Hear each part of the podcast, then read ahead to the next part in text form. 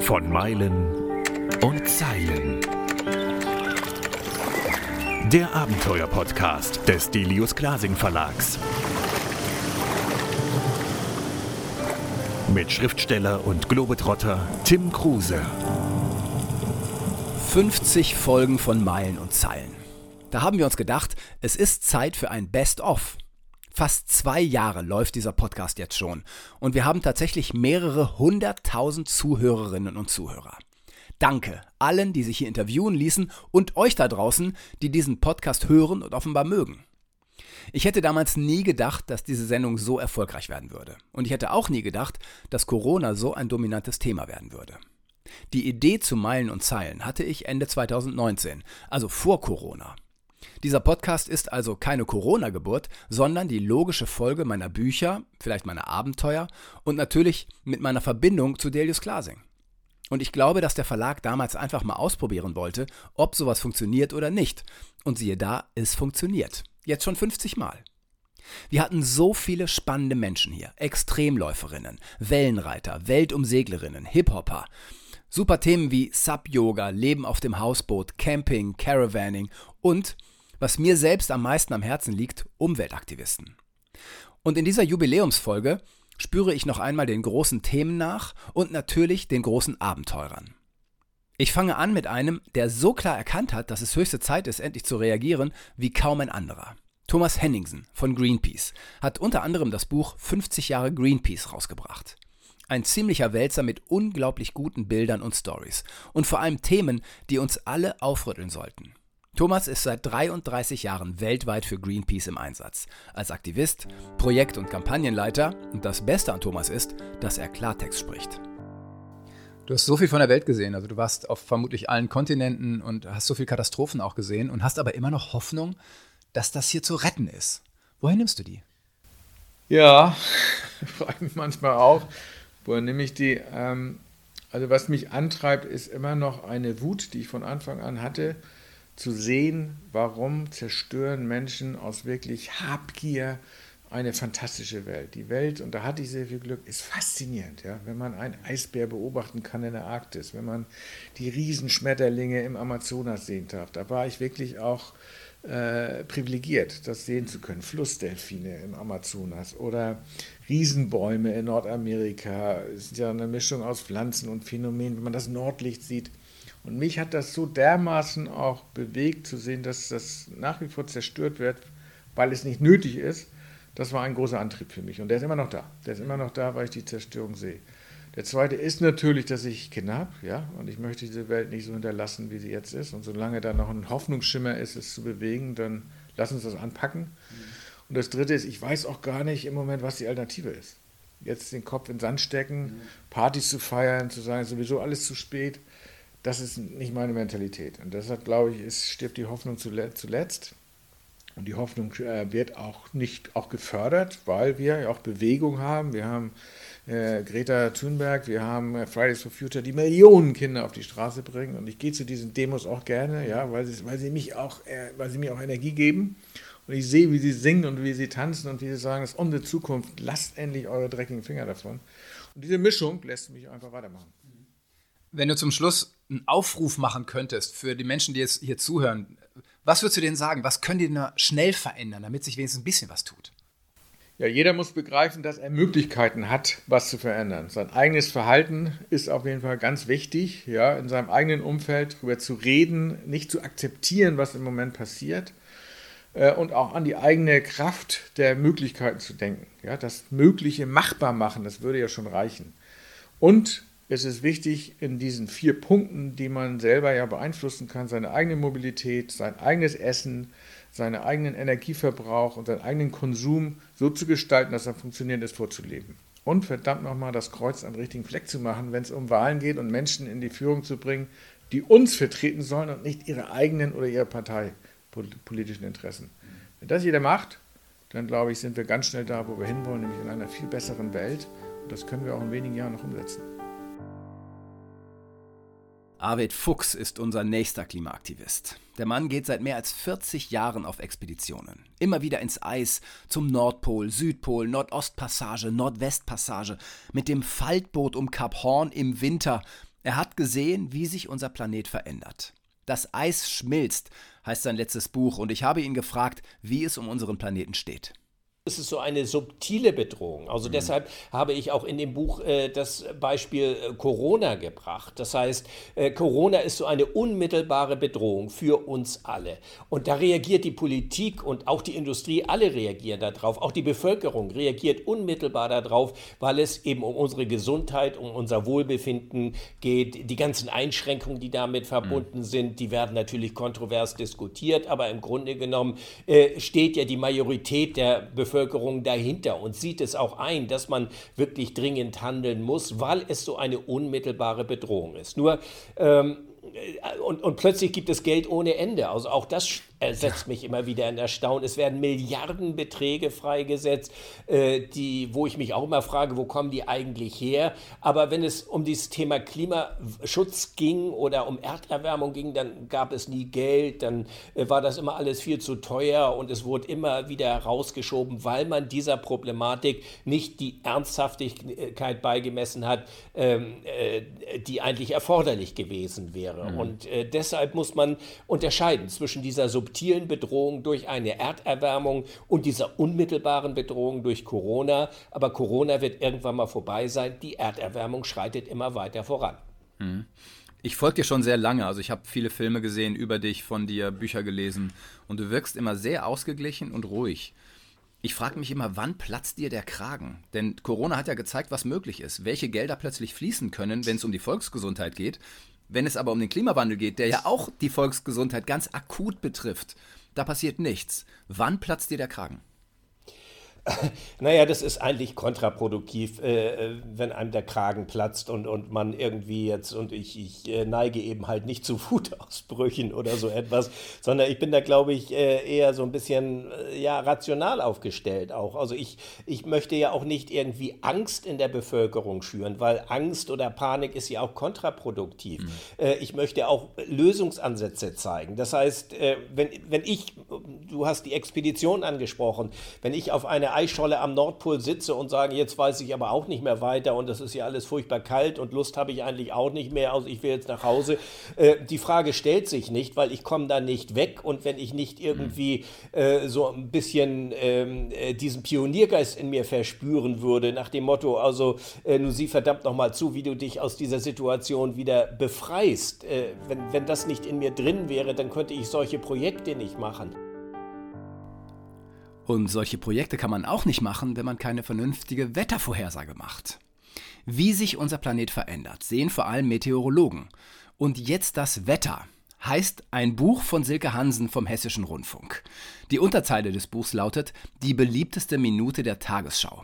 Silke, warum gucken wir heute immer noch so gern das Wetter im Fernsehen, wo doch jeder mittlerweile fünf Wetter-Apps auf dem Handy hat?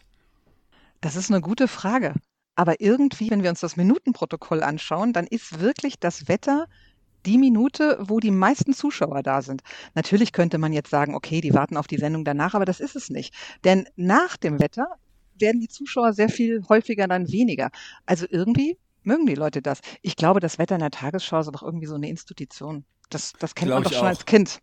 Ja, so. weißt uns begleitet ja jeden die Tagesschau, seitdem wir denken können. Ich spiele dir mal was vor, das habe ich eben bei YouTube entdeckt. Im Norden mäßiger Südwestwind, sonst meist schwachwindig. Und die weiteren Aussichten? Durchzug starker Bewölkung und zeitweise Regen. Was ist das, dieses Gepiepe? Ja, das Gepiepe heißt, wie ist das Wetter am Landeplatz? Und zwar ist das der. Genau, Q, irgendwie, äh, was sind die drei Buchstaben? QAM der Quam-Code. Und den Quam-Code konnte man entweder senden, wenn man wissen wollte, wie es ist, nämlich wie ist das Wetter am Landeplatz, oder wenn man sagen wollte, wie es ist, dann hat man nämlich diesen Code gesendet und danach eben den Code fürs Wetter. Und für mich war dieser Code immer das Zeichen, ins Bett zu gehen, und zwar jahrelang, weil mein Vater fand es wichtig, dass ich noch die Nachrichten schaue. Aber dann, wenn das Wetter durch war, dann hieß es für mich so, jetzt aber Zeit für Schlafen gehen. Und deswegen hat der Code tatsächlich für mich eine besondere Bedeutung. Und ich hätte niemals gedacht, dass ich irgendwann mal Leiterin Sprecherin des ARD-Wetterkompetenzzentrums bin und dann das Wetter in der Tagesschau verantworte. Ja. Also das ist schon verrückt. Ja, und ja. total berühmt bist. Also Nein. Ist, also dein Produkt. Doch. Also dein Produkt, also dieses Tagesschauwetter kennt jeder Deutsche. Ja, also alle gucken das und, und alle kennen das. Und du hast ja nun auch damals bei SWF 3 im Radio das Wetter moderiert. Und dann auch später, also wirst du manchmal auf der Straße auch angequatscht. Äh, guck mal, hier ist unsere Wetterfröschin. Ja, also gelegen, gelegentlich angequatscht, aber noch mehr so getuschelt hinter meinem Rücken. Das ist immer ganz spannend, wenn dann der eine so den anderen anstupst und man merkt mhm. so und die Leute beobachten einen und so. Das ist schon irgendwie, irgendwie ein komisches Gefühl. Also manchmal fühlt man sich schon beobachtet, aber es ist okay. Es ist Teil unseres Jobs und es ist eben die andere Seite dessen, was wir gerne machen, nämlich den Leuten erklären, wie es Wetter wird. Also es ist schon toll, wenn man so das Wetter im Morgenmagazin macht ähm, oder im Mittagsmagazin und, und dann kann man mhm. einfach gucken, wie wird das Wetter für den nächsten Tag? Was sind die Themen? Wo, worüber sprechen die Leute? Man kann versuchen, es ihnen zu erklären. Wie funktioniert dieser Eisregen? Was ist der Unterschied zwischen überfrierenden Nässe und Glatteis ja. oder Eisregen und solche Sachen?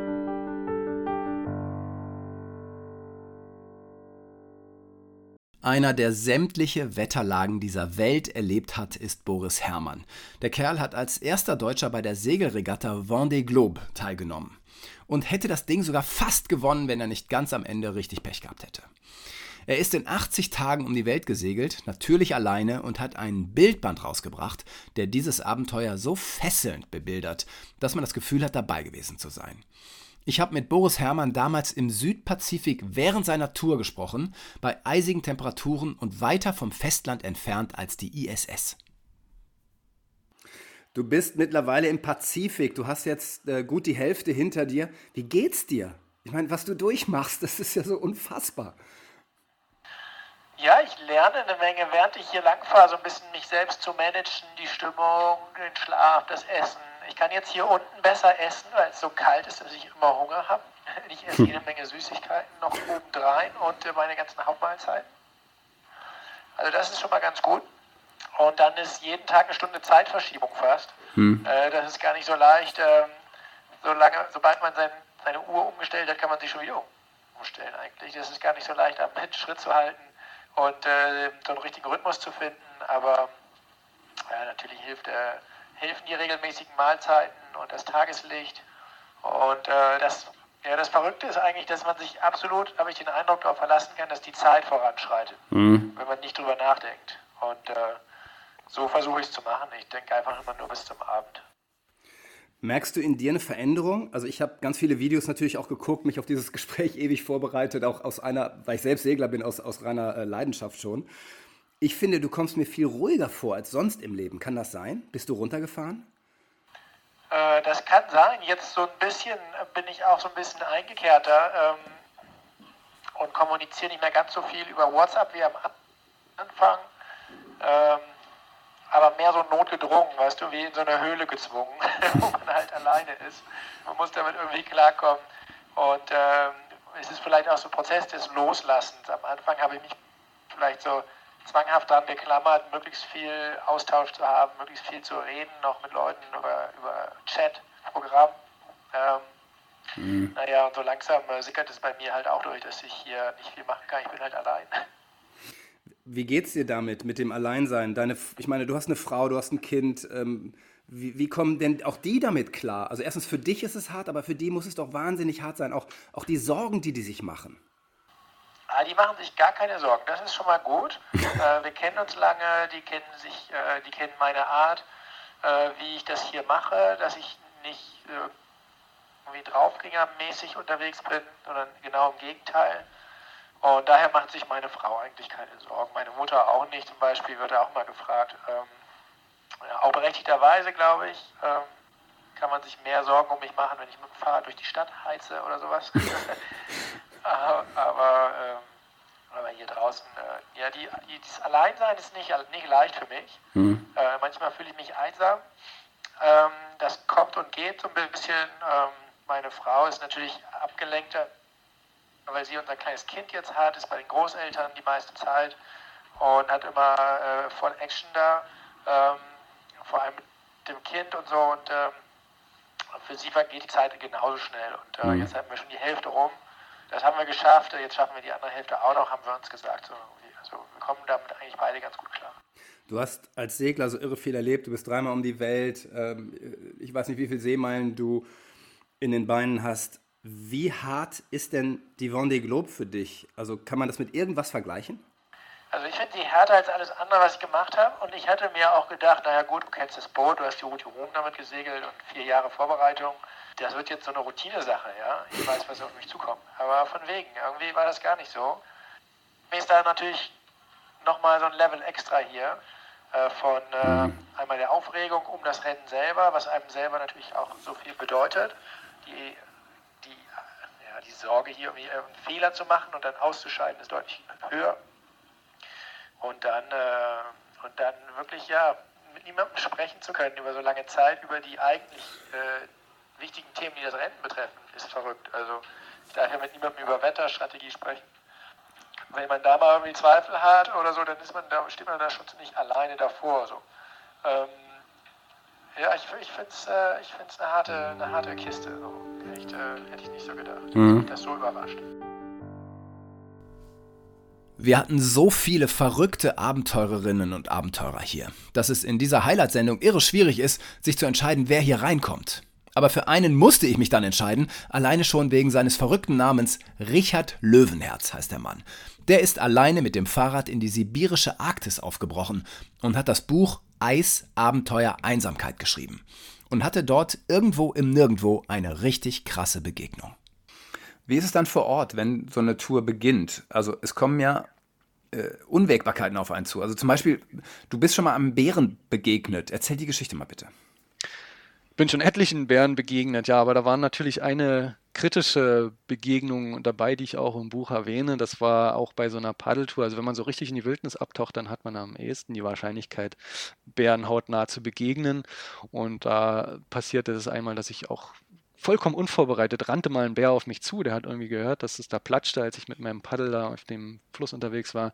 Und ich konnte intuitiv nur reagieren, wie ich das früher mal bei Hunde, aggressiven Hundebegegnungen gemacht habe. Ich habe ihn einfach angebrüllt und das Paddel hochgerissen und das hat dazu geführt, dass er dann drei Meter vor mir stehen geblieben ist.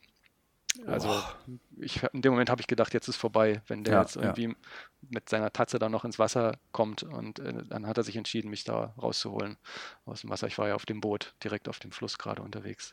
Oh, und, ja, da habe ich fast graue Haare gekriegt und Herzrasen und war dann auch sehr empfindlich die nächsten Tage. Ja, ja. Ähm, bin ich immer zusammengezuckt, wenn ich irgendwo ein Knacken im Wald gehört habe, weil ich dachte, jetzt kommt wieder ein Bär aus dem Gebüsch. Also erst als dann wieder so ein paar Begegnungen waren, wie man es äh, häufiger mal hört, ein Bär sieht Menschen, haut wieder ab, mhm. was, was ein paar Mal danach noch passiert ist, bin ich so allmählich wieder ruhiger geworden und hatte ein entspannteres Verhältnis zu den Bären und den Bärenbegegnungen. So, sonst hätte ich mich vielleicht nicht nochmal in so ein Wildnisabenteuer gestürzt.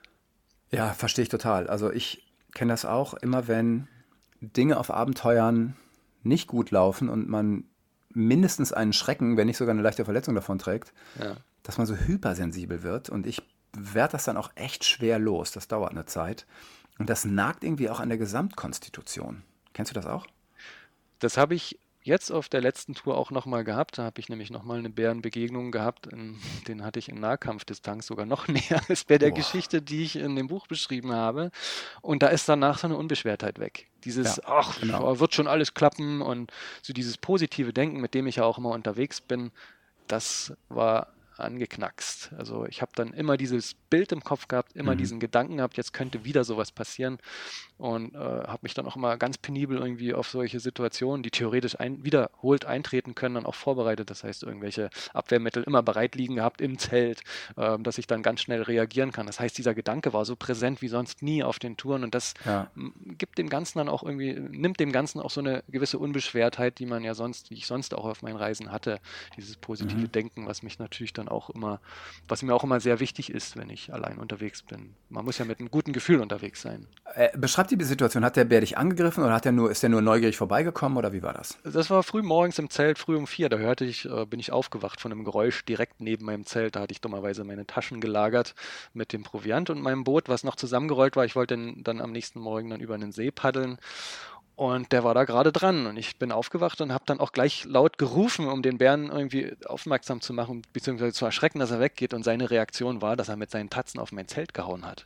Du, sitzt, du sitzt im Zelt und äh, fragst dich, was passiert jetzt? Also man kommt ja nicht raus, man Oh sieht Gott, nichts, man kann nichts machen. Das war eine ganz beklemmende Situation. Ich hatte so eine Raketennitzer, so, so eine Signalpistole, die habe ich dann geschnappt, bin dann raus aus dem Zelt. Also Schlafsack hatte ich zum Glück nur als Zudecke, musste da nicht irgendwie rauskriechen. Und dann stand er vor mir, der Bär, und habe das Ding abgefeuert. Nicht direkt auf ihn, sondern über seinen Kopf hinweg. Das hat ihn überhaupt nicht gestört. Der hat sich dann weiter... Und du hattest auch nur einen Schuss? Da waren zwei drin, die sind dummerweise Mhm. beide gleichzeitig losgegangen und dann wollte ich den zweiten abfeuern und sehe, oh, da ist ja keiner mehr drin. Dann wollte ich eine äh, Reservepatrone aus meinem Zelt holen. Ich dachte, die sind in den Hosentaschen noch von meiner Hose, die ich ja nachts ausgezogen habe. Aber die hatte ich schon verlegt, die waren dann irgendwie in meiner Fototasche drin. Und dann greife ich in die Hosentasche und merke, oh, da ist ja gar nichts mehr drin. Und dann kam der schon auf mich zu und dann habe ich ihn eins mit meiner Hose übergezogen und das hat ihn dazu gebracht, dann zwei Meter zurückzugehen. Also das war schon echt eine Situation, wie ich sie noch nie hatte. Ein Bären so nah. Und dass man dann, ja, letztlich bin ich dann zum Strand gegangen, habe noch Steine geholt und Stein, mit Steinen nach ihm geworfen. Das hat geholfen. Also scheint irgendwie am besten zu funktionieren, wenn er was spürt. Dann ist er weggegangen. Und der hatte komischerweise nicht Interesse an meinem Proviant, an den Taschen, wo der Proviant drin war, sondern an meinem Boot. Und das hat mich ja auch ein bisschen nervös gemacht. Der hat drauf rumgekaut, wenn das kaputt ist und Löcher hat, dann kann ich nicht weitermachen. Das stand quasi die ganze Tour auf Kippe. Und der ist nach zwei Stunden wieder gekommen. Und hat Ach sich du Schande. dann- Und dann? Wieder das Boot geschnappt, nicht, nicht irgendwas anderes. Der ist dann mit dem Boot quasi abgehauen. da habe ich dann inzwischen natürlich schon eine neue Patrone reingeschraubt, dann in meine Signalpistole und nochmal eine abgefeuert. Und dann hat er davon abgelassen. Da, da hat er sich dann doch ein bisschen erschrocken. Aber das Boot lag 30 Meter weiter. Und er hat da wirklich Interesse daran gehabt. Irgendwas Interessantes hat er gerochen. Ja, genau, vielleicht hat es einfach komisch gerochen. Also Ja, es war eigentlich so. muffig nur, weil ich es beim letzten Einpacken nicht ganz trocknen konnte. Ja. Und weiß nicht, ob dieser Muff für ihn so interessant war. Also es war schon skurril, dass er nur das Boot wollte und nichts anderes. Also er hatte auch nicht Interesse an mir. Es war jetzt nicht so eine Situation, wo ich das Gefühl hatte, der Bär greift mich Mhm. an. Aber ähm, es war eine Situation, wo ich ihn unbedingt vertreiben wollte, bevor er irgendwelchen Schaden anrichtet, der meine ganze Tour gefährdet. In diesem Highlight-Potpourri darf Philipp Jordan auf keinen Fall fehlen. Er ist Ultraläufer und war der Einzige, der es irgendwie geschafft hat, diesen Podcast umzudrehen und mir mehr Fragen gestellt hat als ich ihm. Und da war schon klar, dass wir irgendwie sowas wie Brüder im Geiste sind. Und so kam dann meine spontane Idee auf, mit ihm gemeinsam ein Abenteuer zu bestehen. Ähm, Es es schreit gibt ja nach mehr, ne? Es, es Ja, schreit das- nach mehr. Weißt du was? Und ich habe gerade die Idee, wollen wir es nicht zusammen machen, den Rhein runter, ich auf dem Wasser und du an Land? Im Ernst. ist, äh, ich weiß, es ja. ist ein, ein langer Riemen, der, der Rhein. Es aber ist, äh, ich finde es, ja, ja, ja. als gemeinsames ich, also, Projekt?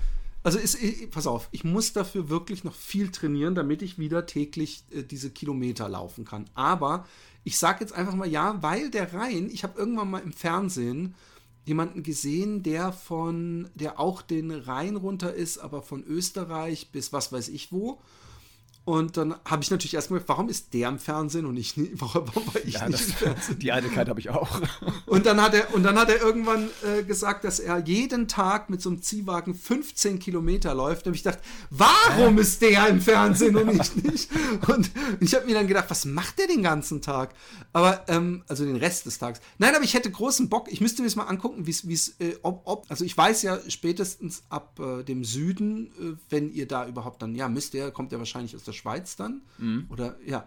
Ähm, ja, aber nee, das ist eine sehr gute Idee. Das ist eine sehr gute Ich Idee. weiß, du hast drei Kinder und so, ich, ich nicht. Ähm, deshalb kann ich mehr oder weniger immer Nein, machen, was aber ich ich, will. das ist ja gute, gute Ausrede, um das mal zu machen. Ich müsste gucken, meine Kinder werden selbstständiger. Es wird sowieso, äh, ich habe mir kürzlich so einen VW-Bus gegönnt für die Familie, so einen Campingbus. Und deswegen werden die Sommerferien natürlich da extremst ausgereizt, aber gerade so in so einer Mai-Juni-Phase. Ja, wir müssen da sowieso, aber ich finde es eine saugute Idee. Und daraus ist dann tatsächlich ein großes Abenteuer entstanden. Laufschuh gegen Sub, so hieß dann auch das Buch, das Philipp und ich gemeinsam geschrieben haben. Aus dem Rhein, was die ursprüngliche Idee war, wurde dann die Elbe. Und wir sind die Elbe von der tschechischen Grenze bis an die Nordsee runter. Philipp an Land laufend, ich mit dem Sub auf dem Wasser. Und vier Wochen später standen wir in Cuxhaven und konnten es irgendwie nicht fassen, dass das Ganze jetzt schon vorbei ist. Philipp, wie geht's dir? Ja, es ist ein seltsames Gefühl, eine Mischung aus Leere und Erleichterung, eine Mischung aus ich kann es noch gar nicht glauben und was haben wir da eigentlich gemacht und ein unglaubliches äh, Befreiungsgefühl, dass ich morgen nicht fit sein muss und wieder laufen muss. Ja. Was für mich total wichtig ist, dass wir beide uns nach äh, mittlerweile vier Wochen immer noch riechen können. Ja, und das, das muss man mal wirklich festhalten, dass das ja bei besten Freunden manchmal nicht klappt. Man, man sagt ja, drei, Besuch und äh, Fisch äh, halten drei Tage oder sowas. Stinken nach drei Tagen. Stinken nach drei Tagen, ja. Je, je nachdem, wie man aufgezogen wurde. Nein. Und ähm, ich finde, es ist äh, äh, tatsächlich äh, nicht, nicht ohne weiteres selbstverständlich, dass, dass wir das so hingekriegt haben. Äh, das heißt ja, würde ja nicht mal heißen, dass wir deswegen äh, nicht kompatibel wären, aber wir haben beide viel Stress gehabt.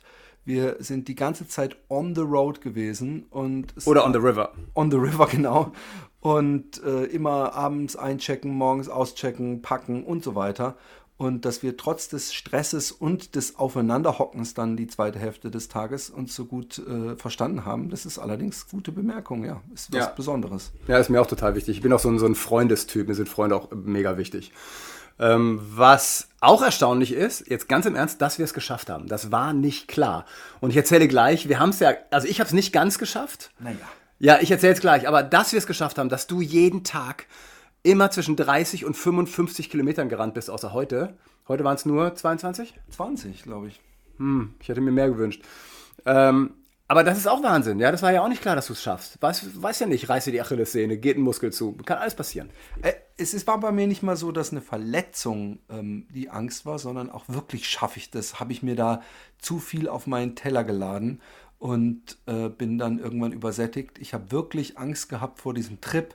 Man, man sucht dann ja auch die Schwachstellen, die eventuell. Man denkt dann auch, hey, das letzte Mal, als ich, also, als ich den reingemacht habe, da hast du die Jahre vorher so viel mehr Kilometer gemacht und du hast dir erst, äh, da du mich zum Glück aus so einer äh, Halblaufpause geholt hast, habe ich ja erst seit Du warst in einem Laufloch. ja, ein bisschen. Und, und äh, also so zumindest für, für das, was ich laufen nenne. Also ich bin schon mal ab und zu wieder gelaufen, aber ebenso wie du jetzt vielleicht läufst, aber nicht, um mal eben Ultradistanzen laufen zu können. Und von daher war es für mich äh, nicht selbstverständlich von vornherein, ach, das äh, mache ich easy peasy. Es war wirklich die ganze Zeit ähm, so einen Druck, den man sich selber natürlich macht. Schaffe ich das überhaupt? Bei Meilen und Zeilen geht es, das sagt ja der Titel schon, nicht nur um Meilen, die man auf seinen Abenteuern zurücklegt, sondern vor allem auch um die Zeilen. Wie schreibt jemand? Was macht Schreiben aus?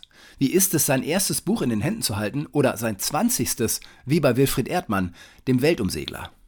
Sie werden dieses Jahr 80, unglaublicherweise. Ist das jetzt Ihr letztes Buch oder sagen Sie, nö, ich bin doch noch fit, ich schreibe noch ein paar? Puh, die stellen gleich eine Frage. Also, ich schreibe eigentlich recht gerne, weil ich lebe ja davon und äh, freue mich über Ihre Worte, dass Sie so begeistert sind. Sie sind berühmt geworden, als Sie Mitte der 60er ohne große Vorkenntnisse in Ihr Boot gestiegen sind, um die Welt gesegelt sind und nach einer Weltumrundung in Deutschland wieder ankamen und gesagt haben, als Sie gefragt wurden, wo kommst du denn her, da haben Sie gesagt, ich bin gerade um die Welt gesegelt und Ihnen glaubte keiner. Wie hat man denn dann eigentlich rausgefunden, dass Sie es doch gemacht haben? An den Algen, die Sie aus der Südsee mitgeschleppt haben? Ja, wenn sich an die Algen auch noch erinnern, tatsächlich, das war ein Grund. Äh, das Biologische In- Institut in äh, Helgoland hat tatsächlich Proben genommen und die meinten, das käme aus der Südsee. Aber es war natürlich nicht so, ich kam ja nur aus Kapstadt, denn äh, dem Kurs äh, in die Südsee, da war ich mehr, mehrfach äh, aus dem Wasser, denn ich hatte ja ein Holzboot und das war das, der Hauptgrund des äh, Misstrauens. Mein Boot war ja nur sieben Meter lang und, ähm, und dann gab es dann die Experten in, in Cu- Cuxhaven, die gleich sagten, damit, nein, damit kann er nicht um die Welt sei, gewesen sein. Aber ich habe es tatsächlich gemacht. Also wie schreiben Sie? Wie, wie läuft das ab? Ja, ich habe angefangen mit der Hand. ja, tatsächlich. Ja, klar. Nee, ein ganzes Buch, oder zwei Manuskripte habe ich voll mit der Hand geschrieben. Und dann erst eine Maschine. Macht es Ihnen Spaß? Und wenn, wenn, wenn die Bücher sich für gut verkaufen, nicht? das ist ja auch eine große Stütze. Hätten Sie je erwartet, als Sie, oder haben Sie davon geträumt damals, als das alles anfing, dass Sie je richtiger Schriftsteller werden und davon leben könnten? Na das ist ja nun richtig- auch ein richtig. Traum, den sich viele erfüllen möchten, aber es nicht hinkriegen. Ja, aber dass ich da so lange, lange hantiere, 50 Jahre mit, der, mit dem Bleistift, das hätte ich nicht so erwartet.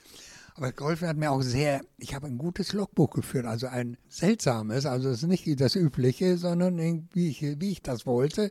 und habe Gott sei Dank damit gleich angefangen, auf dem Atlantik nicht nur die Fakten einzutragen, also Windstärken und, und, und, und Wetter und so, sondern auch Gedanken. Und äh, denn da, da passiert auch einiges auf See.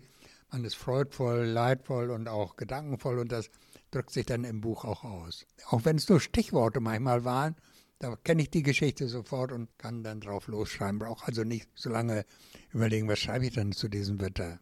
Schreiben Sie lange, also dauert es lange, bis Sie ein Buch fertig haben oder geht Ihnen das, flutscht das so aus Ihnen heraus? Ja, es ist sehr, sehr unterschiedlich. Ich habe früher drei, vier Monate, fünf Monate an einem Buch gesessen. Mhm. Es mhm. kam auch durch äh, Umschreiben und auch einige Kapitel oder einige Absätze wurden äh, nicht so akzeptiert. Und jetzt bin ich ein bisschen schneller. Also dieses hier, ich bin auf See, das habe ich in ein paar Monaten gemacht. Mhm. Die Arbeit war also diesmal mehr die Fotografie, denn dieses Buch hat ja sehr viele Seiten mit äh, Farbbildern. Und aus diesen Tausenden von Dias, die ich habe, die 100 da raussuchen. Wo wir schon bei großen, weisen Herren sind, muss auch Uli Stanchu in diesem Podcast vorkommen. Der Mann hat das Mountainbike erfunden, zumindest in Europa populär gemacht. Er ist ein absoluter Visionär bis heute und träumt von einer Zukunft, die wir uns noch gar nicht richtig vorstellen können. Wenn wir jetzt in, in unsere Jetztzeit springen, was steht denn dann in zehn Jahren an oder bis in zehn Jahren? Was, was ist denn jetzt der Trend? Also es kommt sicher die Digitalisierung und Elektronisierung unserer Sportarten. Mhm. Äh, wir sehen das beim Bike schon mit den elektronischen Federungen und Schaltungen. Äh, wir sehen das zum Beispiel, dass die Navigation komplett eingekehrt ist, dass es an den Bikes inzwischen so eine Art kleinen, also speziell an E-Bikes, so einen kleinen Zentralcomputer gibt, über die ich meine ganzen mhm. Trainingsdaten, meine Fahrdaten, meine Navigation, alles darüber abwickle. Ähm, also das wird ein starker Trend. Ich sehe auch noch eine riesige Entwicklung in Sensoren. Also stell dir mal vor, die Federung kann selber erkennen, ob ich gerade auf Asphalt fahre oder auf einem leichten oh, Schotterweg ja. oder auf einem mhm. brutalen Trail und stellt sich automatisch darauf ein. Also das sind so Dinge, die sind im Ansatz und die werden kommen. Aber ich ne, gehe noch mal auf eine Sportart, die mir großen, wie soll ich mal, große Faszination ausübt. Das ist das individuelle Fliegen, wie zum Beispiel beim Drachen oder beim Gleitschirm. Mhm. Äh, wenn du heute mit einem großen Drachen oder Gleitschirm in einen äh, Gewitterturm geraten solltest, dann bist du mehr oder weniger verloren. Ja. ja. Äh, oder wenn äh, du in eine Föhnwalze gerätst oder, oder ähnlich. Also das sind total gefährliche Situationen für einen, der individuell fliegen Fall. möchte. Guck dir mal die Vögel an. Ähm, die Vögel, hast du schon mal einen Vogel gesehen, der abgestürzt ist? Nee, gibt es nee, natürlich nicht. Weil die mhm. Vögel mit ihren Flügeln und ihrem Gefieder so feine Sensoren haben, dass sie Luftströmungen mhm. sehr genau und schnell erkennen können. Und dann können sie extrem gut reagieren. Die können ihre Flügelfläche nach vorne, nach hinten verschieben. Sie können die Flügel verkleinern, einseitig verkleinern und so, und so weiter. Also sie können sich mhm. mhm. äh, Luftsituationen extrem schnell anpassen. Jetzt übersetzt das mal auf ein Gerät in fernerer Zukunft, sagen wir mal 50 mhm. bis 100 Jahren, vielleicht sogar kürzer, wo du Wahrscheinlich ein, kürzer. Flug, ein Fluggerät hast, das sehr sensibel und schnell mit Mini-Sensoren und Mini-Stellmotoren auf Luftströmungen äh, reagieren und äh, die Flügel verstellen kann. Mhm. Dann ist wahrscheinlich ein Abstürzen ausgeschlossen. Und stell dir vor, jeder einzelne Mensch könnte auf sein Hausdach gehen und von da runter fliegen. Wäre das schön, das noch zu erleben. Zum Schluss unserer Jubiläumsausgabe gibt es noch Tipps für alle, die nach ihren Reisen in ein Loch fallen. Uta Nabert hat Wieder da und doch nicht hier geschrieben. Weltenbummler und ihr Leben nach der Reise. Da fragt man sich natürlich, was ist das eigentlich für ein seltsames Phänomen, dieses Loch nach der Reise? Ich glaube, ähm, den meisten geht es vor allem nach dem ersten Mal so, dass sie eben dass sich ihr Leben so massiv ändert während der Reise und sie sich selber so extrem ändern und sie auf einmal so viel, so viel krassen neuen Input haben, mit dem sie nie gerechnet hätten, dass wenn sie dann nach Hause kommen, das ist wie der Reverse Culture Schock und man, man rechnet halt auch nicht damit. Also bei mir war es eben so, ich war weg und habe echt gedacht, also ernsthaft wirklich gedacht in meiner Naivität, ich komme nach Hause und ich knüpfe da an, wo ich äh, vor der Reise aufgehört hatte, mhm. so, so nahtlos, ganz elegant und äh, bin total an die Wand geknallt damit. Und ähm, beim zweiten Mal war alles viel, viel, viel, viel besser. Bei mir ist es bis heute so, also ich hatte meine erste große Auszeit mit 16 schon, da war ich ein Jahr in Amerika, ähm, habe dann äh, in meinen 20ern in England studiert, bin mit Anfang 30 auf ein Segelboot gezogen, auf mein Boot und habe da zwei Jahre drauf gelebt und bin halt nie wieder zurück hier hingekommen und bin eigentlich total zerrissen immer zwischen Fernweh und Heimweh. Also vor allem Segler kennen das, ja. Wenn du an Land bist, wirst du raus, wenn du draußen bist, wirst du an Land. Und mir geht es eigentlich so, dass ich die ganze Zeit immer nur zwischen irgendwie bloß keinen Alltag hier haben, aber dann doch gerne hier sein und dann aber doch wieder weg wollen. Mhm. Du wirst das auch kennen. Und ich, mhm. ich war so froh, dass ich dein Buch entdeckt habe, weil ich dachte, oh Gott, ich bin nicht alleine mit diesem Phänomen. Ja, da war ich auch froh. Also ich bin ja ähm, von Haus aus Journalistin und als ich dann eben nach Hause kam und diesen Schock sozusagen hatte und in so ein Loch fiel, da habe ich dann erstmal, äh, da kam so ein bisschen mein journalistischer Instinkt durch und ich habe hm. so gedacht, okay, gibt es da noch andere und habe halt so bei in, auf Facebook-Foren rumgefragt und so weiter und ganz viele haben virtuell mhm. die Hand gehoben, haben gesagt, ja, das geht mir genauso, ich würde gerne in deinem Buchprojekt teilhaben, ich würde dir gerne meine Geschichte erzählen und also ich gefühlt waren es 90 Prozent, 80 Prozent, die mhm. sagen, ja, das Problem habe ich auch. Und dann war bei mir irgendwann diese Challenge, dass ich an dem Buch arbeitete und dachte, gibt es denn jetzt nur noch Leute, die, wenn sie einmal angefangen haben, gar nicht mehr es schaffen, äh, Fuß zu fassen? Und das war dann irgendwann spannend zu sehen, gibt es das? Und äh, das Coole war, als ich dann anfing, mit auch Menschen zu sprechen, die vielleicht schon vor 20, 30 Jahren da draußen mhm. waren und dann wieder zurückkamen oder eben diesen Prozess über Jahrzehnte dann äh, hinter sich dann schon hatten, äh, da konnte man jetzt manchmal sehen, die haben es geschafft. die sind jetzt wieder zu Hause und die, die haben sich ihr Leben jetzt so eingerichtet, dass das passt. Mhm. Aber es ist oft der Kompromiss dieses, man lebt zu, sagen wir, 70 Prozent zu Hause, hat sein Leben, baut sich auch was auf, denn du kannst nur was aufbauen, wenn du dir auch Zeit nimmst. Aber zu 30 Prozent sagen sie, wollen sie flexibel bleiben und reisen Langzeit. Das war's mit unserer kleinen Sonderausgabe. Und alle, die jetzt nicht in diesem Podcast vorkamen, ihr wart trotzdem super. Es tut mir leid, ich konnte nur wenige reinpacken. Und wer weiß, ob ich die beste Auswahl getroffen habe. Bei der hundertsten Ausgabe seid ihr auf jeden Fall alle dabei. Die wird dann stundenlang. Danke an euch da draußen. Schickt gerne Feedback, empfehlt uns weiter und vor allem produziert so viele Meilen und so viele Zeilen, wie ihr könnt. Das war von Meilen und Zeilen. Der Abenteuer-Podcast des Delius Glasing Verlags. Mit Schriftsteller und Globetrotter Tim Kruse.